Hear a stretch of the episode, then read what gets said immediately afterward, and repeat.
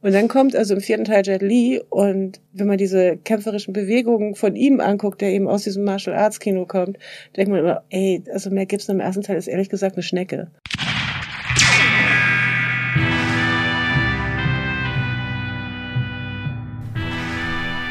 Es ist Sonntag, Zeit für eine neue Folge von The Last Film Standing. Und liebe Leute, es ist die letzte Folge vor der Winterpause. Und wir beenden das Jahr mit einer ganz besonderen Gästin, die das Kino liebt und lebt und der Filme quasi durch ihre Adern fließen. Petra Schwucho ist seit über 20 Jahren in der Filmbranche unterwegs. Sie ist als PR-Agentin von einigen der größten deutschen Filmstars tätig, hat hunderte Pressekampagnen geleitet und ist gewissermaßen ein wandelndes Filmlexikon. Es war eine große Ehre, Sie im Studio begrüßen zu dürfen und wir hatten viel zu besprechen. Wir starten bei Ihrem Anfang in der Branche, einer intensiven Liebesbeziehung mit einem Faxgerät und erfahren, was sie an der Filmpressearbeit besonders schätzt. Wir sprechen außerdem über die Schönheit des Lachens im Kino und das ärgerliche Cinderella-Syndrom in Romcoms. Warum Vampire die besseren Menschen sind und warum ich glaube, dass Petra und Catherine Hepburn gute Freunde hätten werden können. Darüber hinaus erwarten euch in den nächsten 90 Minuten aber Julie Christie, John Woo, Mel Gibson, Samuel Jackson, Jet Li, die Monty Python Riege, Benedict Cumberbatch, Tilda Swinton und, und, und. Wir arbeiten uns wie immer durch 20 Filmkategorien, erfahren, welche Filme Petra zum Lachen und zum Weinen bringen, sie verärgern, motivieren oder welcher ihre absolute Geheimwaffe ist. Solange bis am Ende nur noch eine Frage übrig bleibt. Liebe Petra, was ist denn dein Last Film Standing? Viel Spaß also nun mit Petra Schwucho und The Last Film Standing. Hast du schon mal einen Podcast gemacht? Äh, nee. Also ich selbst noch nicht, nee. Bist du nervös? Nö. Du bist schon lang genug dabei, liebe Petra, oder? ich bin gespannt, was dabei rauskommt. Ich habe mich gefragt, wie nennst du deine Bezeichnung selber? Nennst du dich Publizistin oder Presseagentin? PR-Agentin. PR-Agentin. Ja, PR-Agentin und auch schon ein bisschen weiter gefasst, eigentlich nicht nur, also äh, schon mainly natürlich Film-PR und damit auch ähm, Gespräche mit Medien oder ähm, der Kontakt mit Medien, aber schon auch noch ein bisschen weiter gefasst, also jede Form von Öffentlichkeitsarbeit. Also mhm. wenn ein mhm. Film das hergibt oder ein Film es erfordert, dann eben auch mit Institutionen reden oder eben äh, schauen, dass man auch noch so andere öffentlichkeitswirksame ähm, Möglichkeiten schafft. Und das kann eben auch bis hin zu dem direkten Fankontakt mit Caroline Herford auf einer Kinotour, die wir gerade hinter uns gebracht haben, sein. Das können aber auch Podiumsgespräche bei politischen Filmen sein und mhm. ähnliches. Also ich sehe da eigentlich so einen breiten Rahmen und denke immer, alles, was Kommunikation ist, ist dann wohl auch bei uns richtig. Ja. Und das, als wir uns gerade draußen unterhalten, gesagt, der Weg ist das Ziel und die wird nie langweilig, was so schön ist, weil du bist ja schon seit über 20 Jahren in der, mhm. in der Filmbranche unterwegs und glaube ich, dass einem da nicht langweilig ist und dass man ähm, trotzdem noch jeden Tag Freude hat an dem, was man macht. Das geht, glaube ich, nicht, nicht vielen so, könnte ich mir vorstellen. Naja, also äh, vor allen Dingen, wenn ich die Geschichte davor betrachte. Also ich war also von Herzen eine Dauerstudentin und habe. Du hast in Hamburg studiert, ne? Ich habe in Hamburg ja. studiert und ähm, sehr lange konnte man damals auch noch ähm, und habe es genossen. Ich habe immer halbtags gearbeitet, also ich bin auch niemandem so auf die Tasche, habe niemand auf der Tasche gelegen und habe aber dann parallel studiert und das Wichtigste war eigentlich, dass mir die Themen Spaß machen, mit denen ich mich da beschäftige und dass ich auch oft meine Freunde sehen kann. Aber ich habe auch gerne mal in den Tag hineingelegt erlebt. Und das änderte sich schlagartig, als ich nach dem ersten Staatsexamen ein halbes Jahr Geld verdienen musste, weil ich nicht sofort einen Referendariatsplatz bekommen habe. Und ähm, mich, ich habe original vier Bewerbungen in meinem Leben geschrieben. Und ähm, eine davon war PR-Assistentin bei einer Hamburger Film-PR-Agentur. Ich hatte keinen blassen Schimmer, was mich da erwartet. Ich wollte einfach Geld verdienen. Und ähm, und habe dann einen Probetag gemacht. Mhm. Und an diesem Probetag sollte ich als erstes eine Pressemitteilung schreiben über einen Film der Wachowskis, nämlich über Bound. Ah. Ohne den Film gesehen zu haben, nur mit dem Trailer und ein bisschen Textmaterial, was man da so hatte. Internet war nicht. Ähm, also auch die ersten Berufsjahre waren sehr geprägt von einer intensiven Liebesbeziehung mit einem Faxgerät. ähm, auf jeden Fall habe ich diesen Text geschrieben und mir das angeguckt, was da für so ein Trubel ähm, um mich rum tobte mhm. und fand das wahnsinnig spannend. Mhm. Und wurde von heute auf morgen sehr zur, zur Verwunderung meiner ganzen Freunde zu einem Workaholic. Und das bin ich so ein bisschen bis heute, also ich arbeite dran nach wie vor. Und ähm, ja, mir wird nicht langweilig und irgendwie finden Themen zu mir oder ich zu Themen und ähm, mit denen ich mich dann gerne beschäftige und das ausgiebig. Wahnsinn, schön. Du warst dann äh, Head of Publicity bei Sony Pictures irgendwann, mhm. hast dann 2006 äh, Limelight gegründet, mhm. eine sehr, finde in unserer Branche sehr renommierte und auch bekannte Filmpresseagentur und auch Dankeschön. Künstleragentur. Ich finde schon. Mhm. So. Und dann aber vor knapp zwei Jahren ähm, nochmal den, den nächsten Sprung gewagt äh, und hast mit Jutta Hein Lirie 2a PR gegründet. Mhm. Richtig? Mitten in der Pandemie, ja, aber es war schon von langer Hand vorbereitet. Also äh, tatsächlich gilt bis heute, die Jahre, die mich echt genervt haben, waren 2018 und 2019. Mhm. Also nicht die Pandemie. Und in der Zeit ist dieser Entschluss auch gereift. Also zum Glück ist er gereift. Also es war nichts irgendwie mit ad hoc und im Affekt. Mhm. Ich war auf jeden Fall sehr, sehr unzufrieden da, wo ich war mit meinem Leben, weil äh, ich glaube, also Limelight ist wunderbar gewachsen und ist auch nach wie vor wunderbar. Und, und ich bin da auch nach wie vor gerne immer wieder kollegial teil. Aber ähm, eine GmbH und ich weiß, andere Leute haben hunderte oder tausende Angestellte. Ich kam mit zwölf schon nicht so richtig klar. Hm. Ähm, und das war auch immer mehr Verwaltungsarbeit, hatte ich den Eindruck. Also so Themen wie Liquiditätsplanung, Steuern, ähm, Konkurrenzfeldanalyse. Also ich meine, ich finde Konkurrenz schon scheiße. Ja. Und dann also eine Konkurrenzfeldanalyse, das geht einem ja dann richtig auf den Keks. Und, ähm, und ich hatte das Gefühl, so 50 bis 60 Prozent meiner Zeit fließen in Themen, die mich nicht interessieren. Hm. Und merkte auch, dass ich so auf dem Weg, auf dem Fahrrad ins Büro immer häufiger dachte, oh, ich will da jetzt gar nicht hin. Und habe dann gedacht, ey, ist mein Laden, kann ich sein. Ja, was ja auch dem widerspricht eigentlich, was wir gerade hatten. Ne? Ja, Dass und, sagst, und also Spaß. die Filme, die Themen, die wir da hatten, die Projekte, das hat mir immer Spaß gemacht, mhm. aber ich hatte das Gefühl, der Spaß findet spät abends statt, wenn das Telefon nicht mehr klingelt und ich nicht mehr die anderen, in Anführungsstrichen, wichtigen Themen hatte. Mhm. Und das fand ich ärgerlich und, und habe dann irgendwie so nach und nach so zusammen mit meinem Geschäftspartner, der da wirklich auch ein ganz toller Partner war auf diesem Weg, ähm, so nach und nach eben so, ja, Mensch, willst du das nicht übernehmen? Und er so, ach, ist doch dein Baby. Und, und ich so, du, das Baby ist groß und ich finde auch, es kann jetzt mal abhauen. Also ist auch immer sehr lustig eigentlich gefasst. Auf dem Weg ähm, hat er dann gesagt, okay, ich übernehme das, weil ich hätte es doof gefunden, etwas, was gut läuft, einfach so zu schließen. Das wäre fertig blöd. Also ja. das wäre nicht mein Ding gewesen. Und, und nochmal so ein Neuanfang fand ich auch reizvoll. Und mit Jutta hatte ich, glaube ich, schon Gespräche geführt in dem Moment, als ich hörte, dass die Fox zu Disney wandert und habe gesagt, du, wann immer, ich will, dass du bei uns bist. Also Schön. schon für Limelight gedacht und, ja. ähm, und dann eben, äh, das hat sie aber, glaube ich, nicht so gereizt, wenn ich das noch so richtig in, in Erinnerung habe. Und, ähm, und dann kam die Pandemie und ich hat, wollte eigentlich alle Projekte bei Limelight abgeschlossen haben, bevor ich aussteige und einfach dann komplett neu anfangen. Die Schauspieler wollte ich mitnehmen, die Regisseure auch, ähm, weil das war sowieso der Geschäftsbereich, den außer mir keiner bei Limelight bearbeitet hat. Hm. Ähm, und den ich auch mag, sehr sogar. Hm. Und, ähm, und dann kam tatsächlich dieser Moment, wo ähm, wo ich merkte, okay, da sind unabgeschlossene Filme. Also ich muss eigentlich gleich eine Struktur wieder am Start haben, ja. damit diese Projekte weiterlaufen können. Vor allem allen voran die Unbeugsamen von Thorsten Körner, den ich wahnsinnig mag.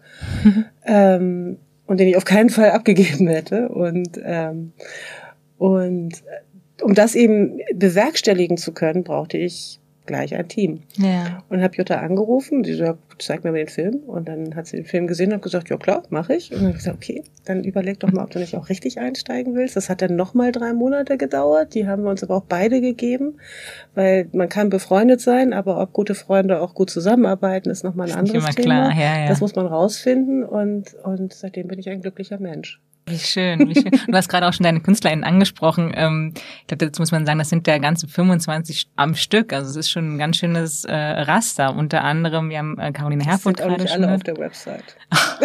okay. 25 plus. also, aber unter anderem ne, die äh, grandiose Caroline Herfurth, die jetzt im Kino zu sehen ist, wo sie auch Regie wieder geführt hat. Jella Hase ist dabei, Marlene Buro, auch da gerade aktuell im Kino zu sehen. In einem Land, das es nicht mehr gibt. Mhm. Das ist der Titel, genau. Maler Emne, mich ein großer Fan Fan, wie du weißt. Die sehen wir nächstes Jahr noch ein paar Mal mhm. in den Kinos. Und noch ganz, ganz viele weitere. Jördes Triebe, Jerry Hoffmann. Man kann halt jetzt wirklich die ganze äh, Liste runter, runterbeten. Runterlesen. Dankeschön. Runterlesen, ja. Auf jeden Fall gibt es da viel zu erzählen. Aber was ich immer so schön finde und wenn wir uns unterhalten und auch wenn du zum einen über deine KünstlerInnen sprichst und aber auch über Filme, dass man wirklich merkt, wie sehr du das liebst. Deswegen ist es so schade zu hören halt, dass es dir in einem Zeitpunkt so ging, wie es dir ging, was du gerade erzählt hast. Naja, also geliebt habe ich das immer. Aber das ist, aber also man dir merkt vor, ja, Tabellen, ja, ja. Excel-Tabellen und, und, mit irgendwelchen blöden Zahlen. Also, wie soll ich sagen, in den ersten Jahren habe ich immer gesagt, ich arbeite da, wo es nicht um Geld geht. Das stimmt natürlich nicht ganz. Es gibt PR-Budgets und natürlich mhm. gibt es auch immer Limits, die man einhalten muss in der Planung von einer PR-Kampagne. Aber tatsächlich ging es eigentlich immer darum, ein Thema, von dem Leute noch nicht gehört haben, in die Öffentlichkeit zu bringen. Und das eigentlich mit den Mitteln der Sprache und nicht mit eben ja, ich kaufe mir jetzt Werbefläche oder ähnliches. Hm. Das hat mir eigentlich immer ganz gut gefallen. Und das geht ja mal gut und mal nicht so gut auf. Also da muss man halt eben schon, schon immer schauen, wo sind die Stärken, wo sind die Schwächen, was kann man überhaupt machen, welche Chancen gibt es. Und das ist immer wieder ein neuer Anfang und immer wieder ein neues Thema. Und das finde ich super spannend, hm. dass es sich immer wandelt und dass man eigentlich, ähm, ich habe auch so Phasen gehabt. Es gab Phasen, da fand ich eben Mainstream-Kino ganz toll und war bei Sony Pictures oder eben damals Columbia TriStar auch genau am richtigen Ort. Hm. Hab dann irgendwann gemerkt, mich reizt es wahnsinnig, bei einer Filmproduktion von Anfang an dabei zu sein, auch in der PR, also schon in der Drehbuchphase mit hm. einzusteigen. Das ist ein toller Bogen, den man da spannen kann und ähm, und auch ein sehr interessanter, weil man tatsächlich mit Filmschaffenden zu tun hat. Und das finde ich auch bis heute toll, mit Menschen den ganzen Tag über Filme reden zu dürfen. Und deswegen bist du auch heute hier. Wir reden zwar nicht den ganzen Tag, aber wenigstens so ein bisschen. aber hast du denn in deiner Kindheit, du bist, wir haben ja schon festgehalten, du hast in Hamburg studiert, aber du bist auf dem Land aufgewachsen, wenn ich mich richtig erinnere, oder? Ja, ich sage immer, Ländlich. das Haus, in dem ich jetzt wohne, da wohnen mehr Menschen als in dem Dorf, in dem ich aufgewachsen bin. Also es sind, ich, wir haben es letztens eigentlich gerade erst durchgezählt, es sind knapp über 30. Und, Und ich bin da auch, also 30, ne? nicht yeah. 30.000 yeah, oder so 30. 30. Und ähm, mitten in Schleswig-Holstein und ich bin da sehr, sehr toll in der Natur und also ich habe es auch immer geliebt, ähm, groß geworden, habe dann aber tatsächlich dadurch natürlich so eine, also Filme und Serien und all sowas liebe ich von klein auf, mhm. aber über den Fernseher. Die große Leinwand, die kam ganz, ganz spät erst. Eigentlich also richtig erst mit Hamburg. Mhm. Und ähm, ich weiß ja, eine deiner ersten Fragen, der erste Film, ist gleich ein Outing, aber der Film, ich war damals riesiger Aber-Fan. Ja.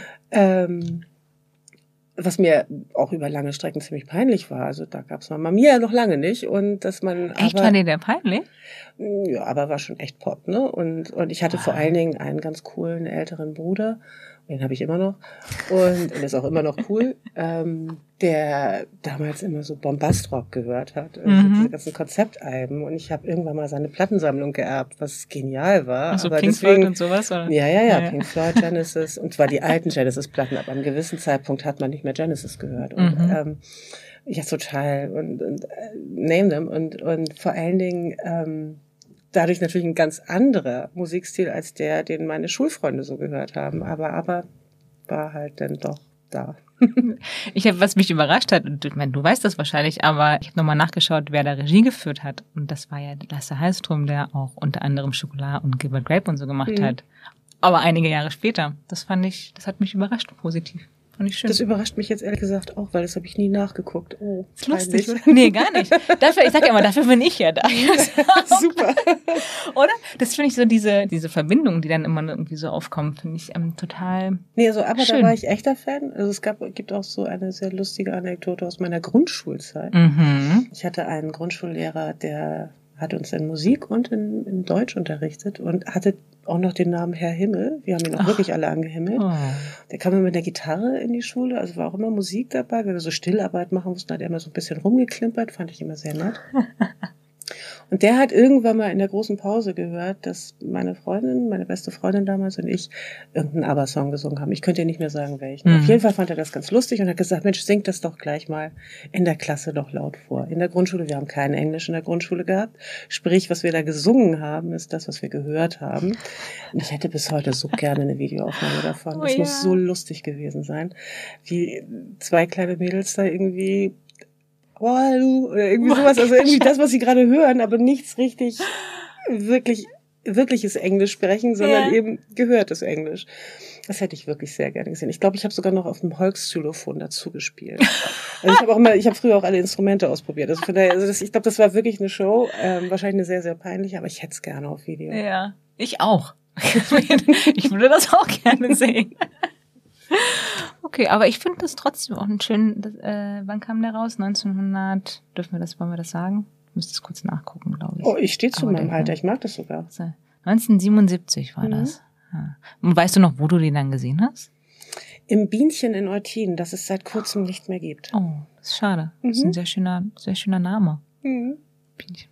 Okay. Ich weiß gar nicht, ob es damals schon Bienchen hieß, aber auf jeden Fall da war es da war auch was anderes, was wir später noch haben werden, wahrscheinlich, wenn ich die Frageliste richtig überschaue. Okay. Mhm. Ja, wir kommen noch auf so ein paar Sachen zu sprechen. Aber dann gehen wir doch einfach direkt weiter, weil wir haben wirklich einiges zu covern. Ich habe mich so gefreut, dass ich deine Liste gesehen habe. da sind so viele Sachen drauf. Mhm. Und auch ein paar Filme, die noch nicht vorkamen und die mir auch sehr am Herzen liegen. Deswegen freue ich mich sehr, dass wir darüber sprechen. Aber deinen nächsten Film, den kann ich zum Beispiel noch nicht, und zwar aus der Kategorie der Überlegene. Also welchen Film du bis heute am meisten gesehen hast.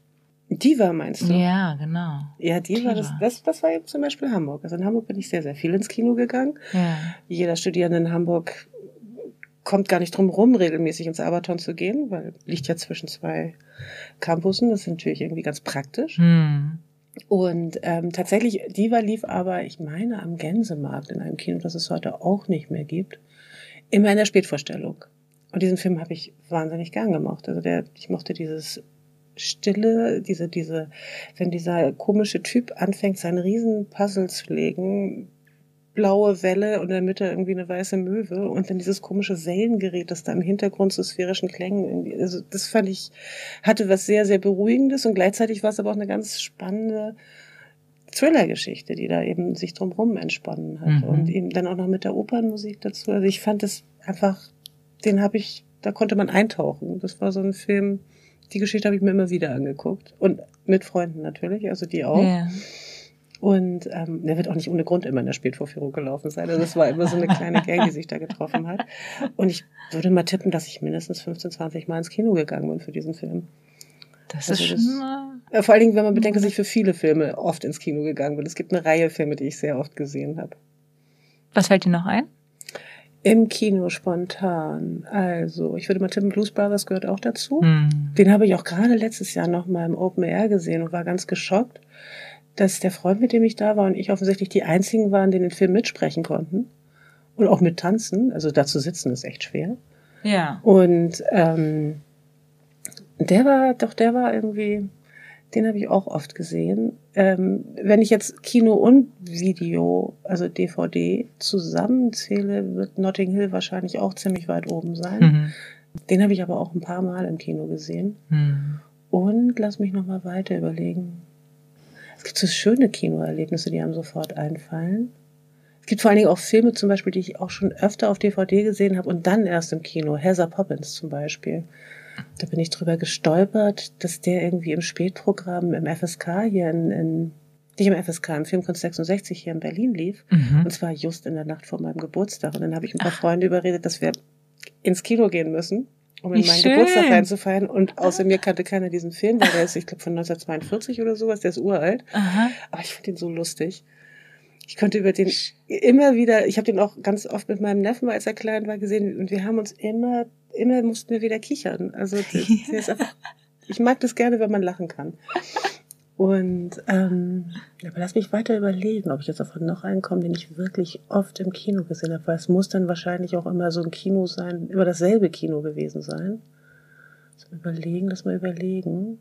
Also es gab natürlich auch ein paar Filme, die ich beruflich mehrfach gesehen habe und ja, dann nochmal mit Freunden. Stimmt, das, aber das finde ich zählt nicht. Ähm, es muss schon einer sein, den ich selbst sehen wollte. Ah, 15, 20 Mal ist auf jeden Fall schon. Äh ja, und welcher mir auch so aus den letzten Jahren einfällt, ist Only Lovers Left Alive. Den habe ich auch zwei, drei Mal im Kino gesehen und habe auch natürlich die DVD. Hm. Ähm, Kommen wir auch noch weil ich den wirklich toll finde. Aber ich glaube, über den reden wir auch später. Ja, noch, ja, ne? genau, genau. Aber dann lass uns doch gerade, weil du gerade so schön vom Kichern gesprochen hast, dann lass uns doch ein bisschen überspringen, weil mich würde generell ähm, interessieren, welche Filme dich sonst noch so zum Lachen bringen. Also entweder einer, der dich, wo du weißt, der hat dich am meisten zum Lachen gemacht oder generell vor kurzem. Also ich jetzt so, so generell, also sind es auch immer wieder so die Kinomomente, die ich noch erinnere. Also als ich Harry und Sally das erste Mal im Streits in Hamburg gesehen habe und mich vor Lachen fast verschluckt habe. Oder äh, teilweise auch schon dachte, ey, ich darf jetzt nicht so laut lachen, weil sonst verpasse ich den nächsten Gag. Das, das fand ich irgendwie, das, das hat echt Spaß ja. gemacht, vor allem, weil ich mag das eben, wenn ein ganzes Kino lacht. Ja, also ich habe ja nicht alleine gelacht, sondern wir haben alle gelacht, Tränen gelacht. Und auch das das ist das einer ist der Filme, den ich am meisten gesehen habe, Harry und Sally. Ja, oder ich weiß auch noch, wie ich mit meiner, meiner Mitbewohnerin Mama Mia hier in Berlin das erste Mal gesehen habe und sie dachte, oh, was will sie denn da jetzt wieder für so einen Mainstream-Kram mit mir gucken? Meine Mitbewohnerin geht gerne in Arthouse-Filme. Ähm, aber dann zugeben musste, nee, den kann man echt angucken und er ist auch wirklich sehr, sehr amüsant und auch ja. da haben wir sehr viel gelacht. ähm, und ich habe so ein paar, so ein paar Filme, die ich aber glaube ich häufiger auf DVD als im Kino gesehen habe. Mhm. Und das mhm. ist irgendwie sowas wie nackte Kanone. Ich mag diesen Humor leider. Ich auch. Und ähm, und und oder Spaceballs. Ich liebe Spaceballs. Das soll ich sagen. Spaceballs ist irre. Ich bin so gefreut, als Let's Come the Desert. Und äh, das, das ist großartig. Also das, das ah. sind so ah. lustige Szenen drin ja. und das ist ein herrliches Buch. Und und dann gibt's eben auch so Filme wie wie Life of Brian, den, mm. den wir glaube ich alle mitsprechen können. Das stimmt. Ja. Ich habe es geliebt. In diesem Jahr konnte ich den an einer Freundin und ihrer Tochter. Da haben wir mit der mache ich ab und zu mal so eine Videonacht. Machen wir uns richtig leckeres oh, Essen. Schön. Und es geht also auch wirklich so, jeder, da haben wir so eine kleine, kleine WhatsApp-Gruppe, wo jeder so seine Filmvorschläge reinstellen yeah. kann. Und ich habe dann, es war so um Ostern rum, und ich habe gesagt, okay, Life of Prime muss sein. Und die kannten den beide nicht. Nein. Beide. Und oh, das also, muss ja auch ein tolles Erlebnis sein für dich dann, oder? Also zu das beobachten, macht so dass Spaß. es macht so einen Spaß. Also das finde ich, das war wirklich ganz, ganz toll. Und die hatten beide so ein bisschen Angst, weil sie eben schon wussten, dass, dass es ja viele Redewendungen aus diesem Film gibt, die irgendwie auch so immer im Sprachgebrauch auch auftauchen, hm. ne? so die die alle kennen, ne? oder irgendwie wenn so Pöder, Plöder, Porsche oder so, dann äh, ja und alle, der du lachst dann auch gleich los, genau. Und die haben das nie verstanden und und ähm, ja, das war wirklich hat, hat große Freude gemacht und sie fanden den Film auch ganz toll und wir haben am Ende natürlich gesungen und wie schön. Ja, wie gesagt, das war, was ich, auf was ich mich am Anfang bezogen hatte, dass ich mich sehr gefreut habe über einige Filme, die ich auf deiner Liste gesehen habe. Unter anderem Life of Brian und Spaceballs. Gehen wir nochmal zurück in die Vergangenheit zu der Kategorie der Schimmelkäse. Und oh je, wie schwer. Muss ich sofort gucken, was ich da geschrieben habe. Ich weiß, dass ich da ganz lange drüber rumgehirnt habe. Und zwar gibt es einen Film, den du irgendwann mal gesehen hast zum ersten Mal in deinen Kindheitsjahren, Teenagerjahren gewesen sein und du kannst dich noch erinnern, dass der dir damals nicht so Nee, es ist genau andersrum. Dass er mir damals gefiel. Ja. Ja, genau. Schlaflos in Seattle, genau. Überhaupt, Mac Ryan. Der ähm, schlecht altert. Ja? Na, ich hab irgendwie so, also da sind immer noch Gags, die ich irgendwie charmant finde und es gibt auch irgendwie noch so, so, ja, also ich will jetzt gar nicht sagen, dass das ein schlimmer Film ist, aber ich finde ihn halt heute langweilig. Hm. Und das hat mich sehr verblüfft, als ich da irgendwie letztens drüber nachgedacht habe, als ich da an dieser Liste saß, dass ich dachte, okay, den glaube ich, würde ich heute nicht nochmal angucken, weil ich ihn einfach langweilig finde. Ich finde, ja. Und das finde ich, fand ich erstaunlich, weil das ging mir damals ganz sicher nicht so. Und also da fand ich eben wahrscheinlich ähm, toll, dieses Narrativ mit dem Hin- und Herreisen und sowas. Gut, am Ende dieser Kitsch, der, der ist mir immer schon auf die Nerven gegangen, aber das war mir oft too much. Aber, ja. ähm, aber dieses, ähm, dieses Hin- und Herreisen und wie sich das so langsam entwickelt und auch so mal einen Aberglauben zulassen, das fand ich irgendwie schon ganz lustig. Und hm. dieser kleine Junge war natürlich sweet, sehr, sehr sweet, wie der seine Eltern da quasi seine dass das Paar zusammengebracht hat. Mhm. Aber nee, dieses, um, nee. Ja, ich muss Und ich fand auch dieses Niedliche an Mac Ryan, das ging mir schon sehr früh ziemlich auf den Keks. Echt, ja? In, ja. Also noch in der, also in der, die originalen Mac Ryan quasi. Mhm. Ja, die, auch dieses, also sie hat ja eine ganze Reihe solcher Komödien oder, oder ja, E-Mail für, e für dich. Und ja, und überhaupt auch dieses, der Rom-Com-Gedanke. Also das, ne, das, äh, du fragst ja auch nach dem Film, den man, den alle mochten und den ich überhaupt nicht mochte. Ich bin ja. tatsächlich bei Pretty Woman rausgegangen. Können wir gleich hinspringen. Ziemlich wütend.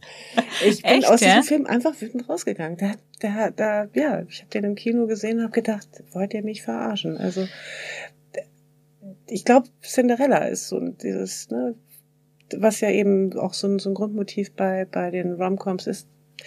Da habe ich mir gedacht, so ja, aber das macht so viel kaputt. Ich finde immer, dieser, dieser, dieser Mythos macht was kaputt und, und äh, mochte nie über so niedliche Frauen nachdenken. Das war für mich immer so ein bisschen so anstrengend. Spannend. Genau, das war die äh, Kategorie der alle gegen einen, auf die du dich gerade bezogen mhm. hast, wo es darum geht, einen Film zu nennen, quasi den alle so toll fanden mhm. und man selber aber nicht. Pretty Woman in diesem. Was mich halt immer wieder stört, und ich weiß, ich wiederhole mich jetzt über die Folgen, aber dieses ne, sich immer retten lassen oder egal wie stark, vermeintlich stark diese Frau ist, sie muss trotzdem wieder gerettet werden am Ende. Und das ist das, was mich so unfassbar nervt daran. Ja, und ich habe vor allen Dingen, das ist so lustig, ich habe gestern gerade die Caroline Kebekus Show gesehen, die ich gerade, ich habe die gerade erst für mich entdeckt. Ich finde die ganz lustig, ja. sehr lustig sogar. Und da hat sie sich ähm, mal mit den mit der Gaming Community beschäftigt. Und, ähm, und eben eigentlich erstmal mit einer Untersuchung, in der rauskam, dass also tatsächlich bei den Gamern 50 Prozent Frauen sind. Ja. Und die Gaming-Welten aber keine Frauenrollen anbieten, beziehungsweise wenn dann nur zwei Figuren, nämlich einmal die holde Jungfrau, die gerettet werden muss, ja. und dann das ähm, Sexkampf sonst wie Idol, die aber eigentlich nicht so richtig mit Waffen ausgestattet wird. Und, und sie wollte dann wirklich so, sie ist, ich fand es wirklich sehr lustig, sie hat dann eben angefangen ähm, mit so einer VR-Brille und, und wollte dann eben äh, so, ich will jetzt mal auch Orks töten und so. Hm. Und nee, m -m, durfte sie nicht. Sie hat einen kleinen Zauberstab, der nichts konnte bekommen. Und das und ist, und, das, und wie gesagt, das ist, glaube ich, das, was mich immer so, weil ich eigentlich äh, und ich, vielleicht hat das auch mit dem, mit dem Leben, das man führt. Also wie gesagt, immer, ich habe immer gearbeitet und habe mein Geld selbst verdient. Ich war, also Unabhängigkeit ist für mich ein wahnsinnig wichtiges Ding. Und dann findet man das komisch, dass da immer irgendwie man gerettet werden soll oder dass das so ein Ideal ist. Ja. Die, dieses Ideal der, also und ohne Zweisamkeit geht sowieso nicht. Und, und, ähm, und äh, da ist immer der starke Mann. Nee. Also ich mag Männer wahnsinnig gern, aber ich mag es, wenn es auf einer partnerschaftlichen Ebene ist. Und, ja. und das ist mir halt auch wichtig. Das war mir immer wichtig. Ja. Was ich total spannend fand, aber zum Thema Bomcom abschließend, dass wenn man sich die so aus den 40ern anschaut, so mit Hedy Lamar teilweise oder James Stewart, die ganzen Filme, dass da die Frauenfiguren in diesen ersten Romcoms viel stärker gezeichnet waren und viel bessere Dialoge hatten als in den 80ern und 90ern. Ja, aber vielleicht auch eine andere Zeit. Ja, auf jeden Fall. Ne? Auf jeden Fall. Zeit, also so 40er, 50er Jahre. Ich glaube, also jetzt nicht, dass Frauen da emanzipierter oder feministischer oder gleichberechtigter gewesen wären. Das wäre jetzt, glaube ich, echt ein Fehler, das so zu denken. Aber es ähm, äh, gab, glaube ich, eine Gesellschaft, die auch von Frauen sehr viel verlangt hat. Ja. Und, ähm, und deswegen auch starke Frauencharaktere im Alltag und auch dann in den Narrativen viel stärker vertreten waren. Mhm. Aber es, du kannst es ja nicht generalisieren. Ne? Also es waren, das waren die Klassiker, die wir heute kennen. Mhm. Und ich glaube, dass das Gros der Filme auch damals schon sehr viele Klischees bedient hat. Und äh, ja, also klischeefrei ist da gar mhm. nichts auf jeden ja, Fall. Ja. Aber es stimmt. Also ich habe irgendwie vor, vor zwei, drei, vier, fünf Jahren, also ich habe da irgendwie so eine komische, so ein Blank in der Zeitrechnung, den wahrscheinlich ganz viele durch Corona haben. Also ich mhm. weiß nicht mehr, ob es jetzt vor fünf, sechs Jahren war, gab es mal irgendwie im Arsenal so eine ähm, Frank Capra-Reihe. Und da ja, habe ich mir mit einer genau. Freundin zwei, drei Filme angeguckt und die haben echt gestaunt über diese Dialoge. Meine Güte. So gut, gut, oder? Also ja. fast jeder Catherine Hepburn-Film auch. Ja. Wahnsinnig wahnsinnig tolle Dialoge und die ist sowieso eine Göttin für mich. Also ähm, ich glaube, ihr hättet euch sehr gut verstanden, weil sie auch sehr auf ihre Independence Wert gelegt hat. Naja, drehen wir diese Kategorie mal um. Und zwar der eine gegen alle. Welcher Film ist denn einer deiner Favoriten, wenn ihn, ich habe geschrieben, alle anderen schlecht finden. Und dann hast du gefragt, wer sind denn alle anderen? Deswegen passe ich das ein bisschen an. In deiner Erfahrung fanden ihn manche andere vielleicht nicht so gut, aber es ist einer deiner Favoriten. Naja, ich glaube, dieses alle anderen ist tatsächlich ein echtes Thema, weil das ist bei mir bis heute so, dass irgendwie meine Freunde sich ein bisschen nicht unbedingt aufteilen, aber ich habe einige, die gucken wahnsinnig gern Mainstream mhm. und gucken halt seltenst irgendwie Arthouse und rümpfen auch so ein bisschen die Nase. Und genau das Gegenteil gibt's auch. Und, ähm, und entsprechend ist es dann auch mit den Filmen. Ja. Und ähm, jetzt muss ich tatsächlich noch überlegen, welchen Film habe ich denn da jetzt genommen? Du hast unter anderem, was uns auch wieder zum Anfang bringt, ähm, der Film, für den du deine erste Projektleitung gemacht hast. 1997 muss das gewesen sein. Der findet sich in dieser Kategorie. Ach, genau. Ja, und das, oh, da, da dachte ich auch so, ey, das Leben meins gut mit mir. Und zwar war das von John Woo, Face Off. Und ähm, ich finde, das hat Stil. Auf jeden Fall. Finde ich. Aber hallo. Meine damalige WG fand das nicht. Weil die haben mit mir dann diesen Film geguckt, weil sie auch neugierig fanden, wovon ich da die ganze Zeit so schwärme. Ja. Und das ging wirklich original nach fünf Minuten schon los, dass eine Freundin von mir einfach nur noch gekichert hat. Und ich so, hm, okay, warum kichert sie jetzt? Da ist nichts zu lachen. Aber sie hat dann irgendwie so, dann kam irgendwann, also nennt mich Pedi, Pedi, äh, was ist denn mit dem Film hier? Wieso zeigst du uns den? Und kam aus dem Lachen nicht wieder raus. Sie fand einfach alles, also sie hat die Prämisse des Films null nicht akzeptiert und dann ist man, glaube ich, sowieso raus. Aber, aber das ist bei meisten, bei den meisten Filmen so. Aber ja. ähm, äh, es war halt, ich fühlte mich deutlich ausgelacht und ähm, und habe auch irgendwann gesagt, wir können auch ausmachen, wir müssen jetzt echt nicht weiter gucken. Hm. Und habe dann einen Freund, der auch mit im Raum war, gefragt, mal hilf mir. Du findest doch auch Genre-Filme gut. Und dann kam nur zurück, na, ich fand den immer schon überschätzt. Und da habe ich gedacht, also wir haben den dann auch zu Ende geguckt, das war für mich eine Tortur. Und mhm. ich bin mhm. danach dann raus und bin zu einem guten Freund in seine Bar gegangen, habe mich an Tresen gesetzt und habe gesagt, ich brauche ganz viel Liebe jetzt. und, ähm, und dann wurde es eine sehr lustige Nacht. Ich bin sehr, sehr früh morgens irgendwann erst nach Hause gekommen, ja. aber war wieder guter Dinge. Ich wurde gerettet von einem Mann. Ähm, aber äh, also ja, man muss einfach wissen, welche guten Freunde an welcher Stelle wichtig sind. Und, ähm, und ich bin also auch mit dieser WG nach wie vor befreundet, alles gut. Ähm, aber ja, das war eine harte Nacht. Das war eine das harte Bewährungsprobe. Ja. Hm. Ich wüsste gar nicht, wie ich da reagieren würde. Ich glaube, ich würde mich wahrscheinlich. Ich war wütend. Also ich, war, ich, ich hätte mich auch runtergespielt. Ich habe das sehr diplomatisch jetzt formuliert. Ich war echt sauer. ich, hätte mich auch persönlich echt angegriffen gefühlt, glaube ich. oh Mann. Also ja, ne, es ist, es ist, es ist eine spezielle Prämisse, aber wie du sagst, man muss sich einfach drauf einlassen und dann ist doch, ist doch mhm. gut. Mhm. Aber du merkst, ne, weil ich habe diese deinen Fragebogen ausgefüllt und ich weiß noch genau, dass ich am nächsten Tag dachte, oh Mist, ich hätte ganz andere Filme nehmen müssen. Deswegen bin ich jetzt die ganze Zeit immer ein bisschen orientierungslos, weil ich tatsächlich viel nachgedacht habe seitdem und immer wieder denke so, ach, diese Filmliste könnte auch noch ganz anders aussehen. Ja, das, mhm. Also du kannst natürlich auch immer gerne reinspringen mit anderen Filmen. Dann kann ich nur nicht so tun, als ob ich wenigstens ein bisschen Ahnung hätte. Aber du hast außerdem noch geschrieben, es gibt noch eine, eine amüsante Geschichte zu Gangster Squad. Fällt oh, dir die noch ein? Oh, ja, Emma Stone, oh, Ryan ja. Gosling. Es war ein ganz schrecklicher Tag im Büro.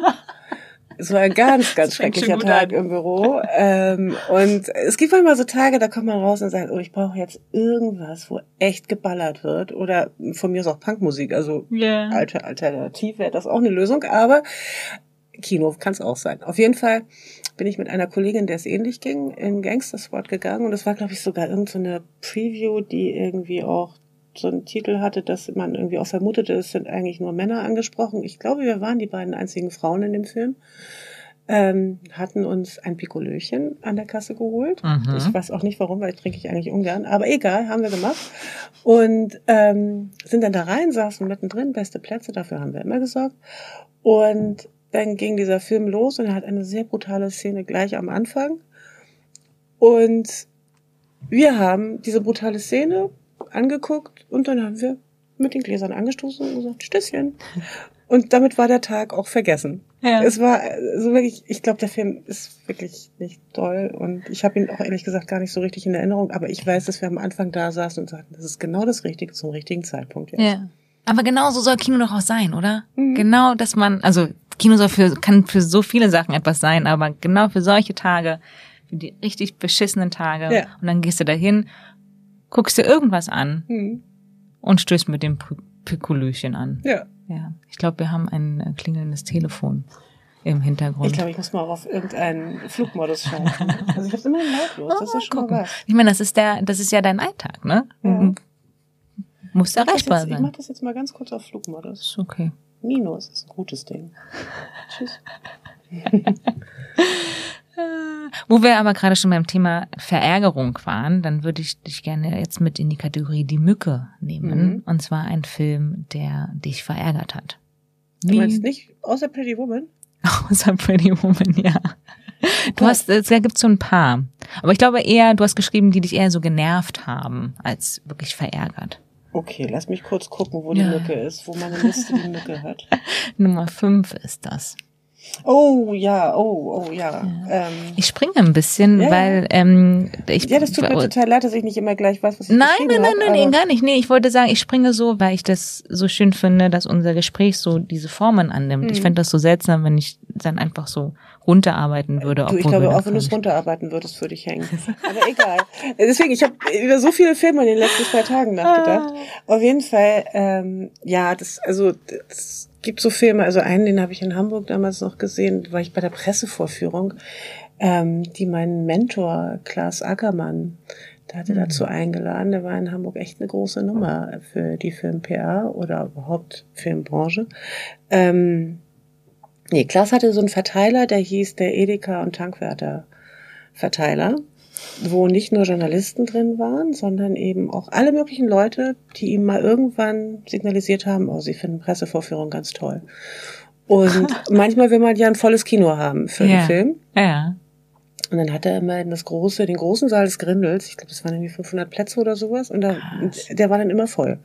So, Wahnsinn. so eine Vorführung. Und, ähm, so eine Vorführung war es auch für Paul Verhoeven Starship Troopers.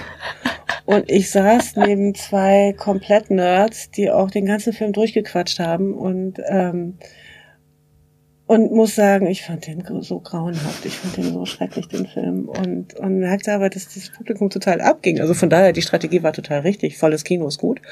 Ähm, aber ich habe da gesessen und habe die ganze Zeit nur gedacht, das, das, das sind Werte und Inhalte, die mir hier gerade verkauft werden sollen. Das habe ich so beim Mainstream-Kino ganz oft gedacht. Also ich mag das nicht, wenn Mainstream-Filme versuchen, wirklich jeden abzuholen, auch Hm. ähm, Neonazis, da denke ich immer so, also wenn auch diese, dieses Klientel mitbedient werden soll Ja. durch Actionfilme, dann denke ich immer so, hm, also nee, da bin ich raus. Also das, das ist mir dann zu Mainstream. Hm. Und bei dem Film, ich weiß, es gab einige Filmkritiker, die so nett waren, mir zu erklären, dass Paul Verhoeven ein guter ist und, und das auch ganz anders meinte. Und, ist immer schön. Ist immer Und- schön, wenn. und nee, also ich habe das auch ernst genommen. Ich habe da offensichtlich was nicht verstanden, aber ähm, ähm, der Film produziert bei mir einen Widerwillen. ja. Und den werde ich auch nicht los. Und äh, ähnlich ging es mir aus ein bisschen anderen Gründen bei diesen, diesen Filmreihen, dieser Biss-Filmreihe oder Die, Tribute der, von der, Panem. der glitzernde Vampir? ja, genau. Ähm, Ich habe also die nie gesehen, leider. Ich kann dazu nicht da so habe ich viel auch sagen. ganz oft gedacht, äh, was für eine Geschichte wird hier gerade erzählt? Ernsthaft jetzt? Ähm, ich weiß nicht, ich konnte damit, konnte damit nicht klarkommen. Also dieses, ich mag das, es ist jetzt bei dieser Bissreihe, wenn sie dann endlich zusammenkommen und in der Hochzeitsnacht irgendwie am nächsten Morgen, vor allen Dingen danach, danach, äh, eine Frau komplett blau und grün am ganzen Körper, das ganze Schlafzimmer zerlegt und er entschuldigt sich dafür, dass er sich nicht unter Kontrolle hatte und sie sagt, das ist da drinne? das ist da drinne. Oh mein Gott. Ja, ich meine, und ich glaube, ich glaube, andere haben das gar nicht gesehen oder sehen es anders. Und äh, vielleicht geht mir da auch ein größerer Rahmen verloren. Aber ich habe gedacht, echt jetzt? Na, vor allem, wenn man überlegt, für welche, für welche Zielgruppe das äh, diese Filme sind und ihnen dann dadurch suggeriert wird, ja, es ist vollkommen in Ordnung, wenn du so einen Mann zu Hause hast, ähm, Ja, also wie gesagt, ich, das ich nicht, weiß, das dass ich danach schön. aus, aus dem Film rauskam und ganz, ganz schnell nach Hause gegangen bin, weil ich darüber gar nicht mehr reden wollte. Ich war einfach richtig, richtig wütend. Ja. Und ähm, und äh, bei der bei der anderen Reihe, bei der Tribute von Panem, habe ich auch nur gedacht, wir sehen also jetzt Kindern dabei zu, wie sie sich jagen.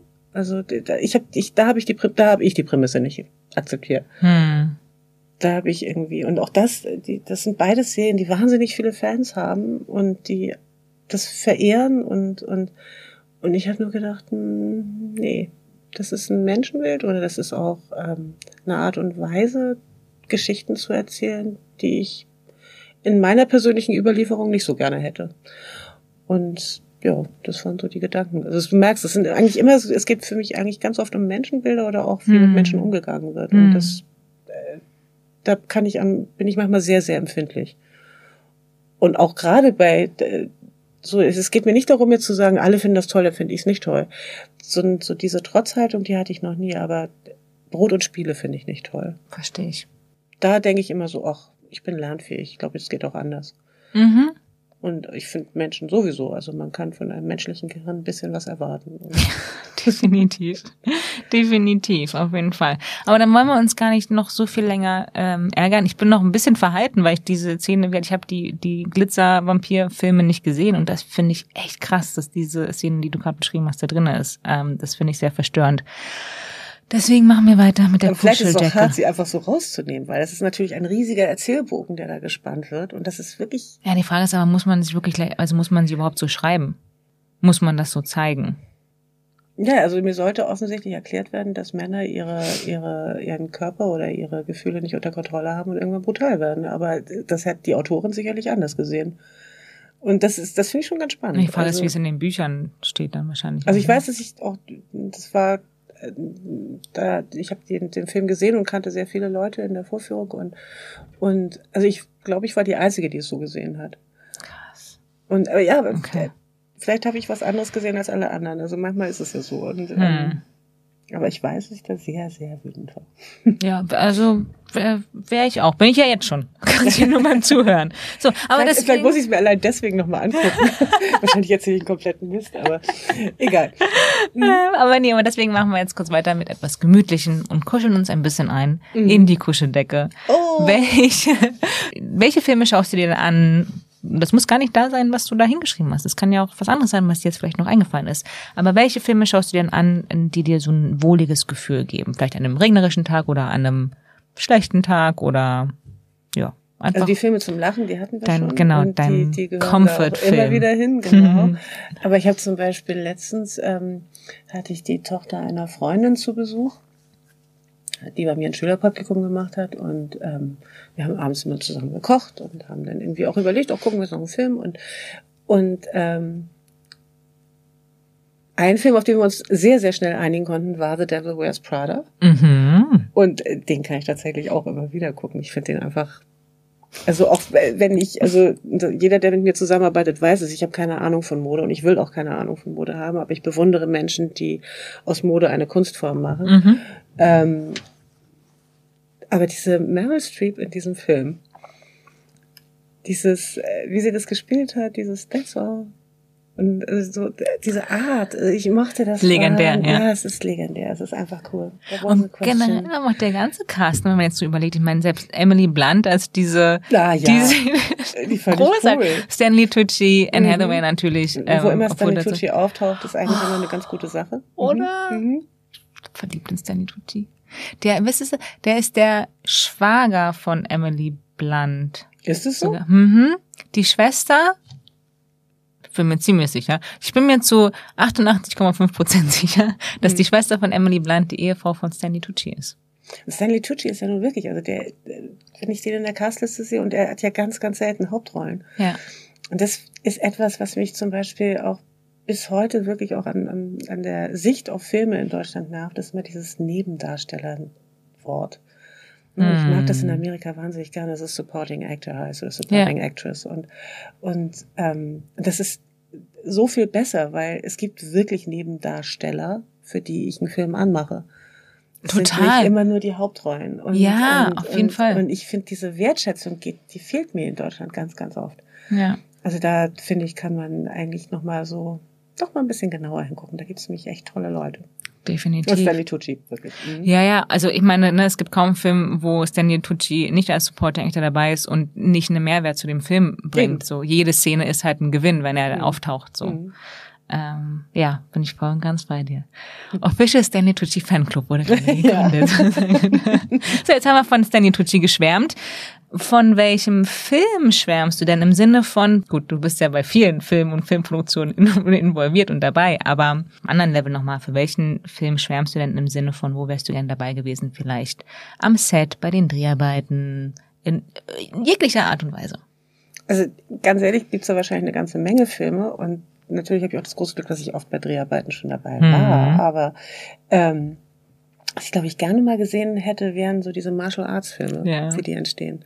Weil da gehört ja wirklich auch viel Körperbeherrschung dazu und habe ich viel Choreografie. Mhm, mh. Und ähm, also Tiger und Dragon, ich ja. hätte gern gesehen, wie die den gedreht hätten. Total. Ich habe nur daneben also, geschrieben, ich liebe es. die Antwort, ich liebe es. ja, also das hätte ich wirklich, wirklich gern gesehen, weil ich meine, also selbst wenn du es auf der Leinwand siehst, denkst du, das widerspricht jeder Gravitation und dem, was mit Körpern so möglich ist oder überhaupt an Geschwindigkeit möglich ist. Ja. Es gibt zum Beispiel auch eine Filmreihe, da muss ich immer wieder grinsen. Ähm, das ist so, so ein Guilty Pleasure, obwohl das eigentlich ein doofes Wort ist, von meinem Bruder und mir. Ich glaube, wir haben beide zusammen sehr oft schon diese Lethal Weapon Reihe geguckt. Ja. Das wird auch vielleicht dieses Jahr noch mal passieren. Das ist oft um die Weihnachtszeit. Ich bin zu alt kommen. für diesen Scheiß, Petra. Ja, der ist super. Der ist wirklich super und manchmal ist er auch wirklich am richtigen Platz. Und ähm, nee, und da finde ich ja irgendwie, wenn man diese vier Filme sich anguckt, ich glaube, es sind vier, ne? Ich glaube, es gab keinen fünften. Ich sollte ja, wissen, ja. wenn es einen fünften gibt. Also es sind nee, vier. Gibt, ja. So, dann hast du also diesen, diesen ersten, wo Mel Gibson so als Ne, also eigentlich müsste es auf seinen Körper ein Waffenschein hergestellt werden. er kann ja, ne, also mit bloßer Ne? Also er, ist, mhm. er selbst ist schon echt lebensgefährlich in seiner Kampf, ähm, mit seinen kämpferischen Fähigkeiten. Dann hast du diesen zweiten Teil, der ist ein bisschen brutal geraten, aber ich mag das wahnsinnig gerne, wenn, wenn da auch mal so was Politisches reinkommt, nämlich dieses mit der Apartheid, mit dem Apartheidsregime und also erstmal auf die Idee kommen, Danny Glover um die südafrikanische Staatsbürgerschaft ähm, sich da irgendwie bewerb, zu bewerben, großartig das ist wirklich toll. Also wirklich diesem, diesem System den Spiegel vorgehalten zu haben. Mhm. Diesem Film, das fand ich super. Und ähm, im dritten Teil dann, ja, irgendwann musste die Liebesgeschichte dann kommen. Klar, das ist, glaube ich, der lustigste Teil. Aber im vierten Teil kommt Jet Li. Ja. Und wenn man dann zurückguckt, also erster Teil, ne, Mel Gibson, der kann alle asiatischen Kampfsportarten und ist, wie gesagt, lebensgefährlich. Ja, ja. Er ist eigentlich eine Waffe. Und dann kommt also im vierten Teil Jet Li und wenn man diese kämpferischen Bewegungen von ihm anguckt, der eben aus diesem Martial Arts Kino kommt, denkt man immer, ey, also mehr Gibson im ersten Teil ist ehrlich gesagt eine Schnecke. Und, ähm, und das, das, ja, also diese Martial Arts Filme, das fand ich irgendwie, diese Choreografien fand ich sehr faszinierend, das hätte ich gerne mal gesehen. Ja, würde ich, würde ich gerne mitkommen. ich, ich würde gerne nochmal mit dir zurück in die, ähm, in die Zeit, in die Teenagerzeit reisen. Mhm und damit auch in die Kategorie der Teenager, wo es darum geht, welchen Film du gesehen hast, der dir vielleicht unangenehm war, als du ihn mit deinen Eltern oder einem älteren Familienmitglied äh, geschaut hast, im selben Raum, dachtest, ah, muss vielleicht nicht sein. Also in meiner Familie hatte ich das ehrlich gesagt nie. Mhm. Das kann aber auch daran liegen, dass mein Vater immer die Filmwahl hatte. Mhm. Also er hatte die Macht mhm. und dann liefen da sehr viele Western und ähm, oder wenn meine Mutter die Macht hatte, waren es Schnulzen, aber es war eigentlich nichts, was einem peinlich sein muss. Es war eher so manchmal ein bisschen langweilig vielleicht, aber hm. egal. Oh je, da fällt mir der Film ein, bei dem ich immer eingeschlafen bin. Egal. Ja, nee, ähm, da können wir auch gleich rüberspringen, nee, nee, nee, weil da nee, nee, jetzt, kommt, nee, jetzt kommt erstmal, jetzt kommt erstmal diese Geschichte mit dem peinlich, weil das war, war mir, also ich, ich glaube, wenn ich dran denke, werde ich immer noch rot. Ich kriege auch noch rote Ohren dann wahrscheinlich.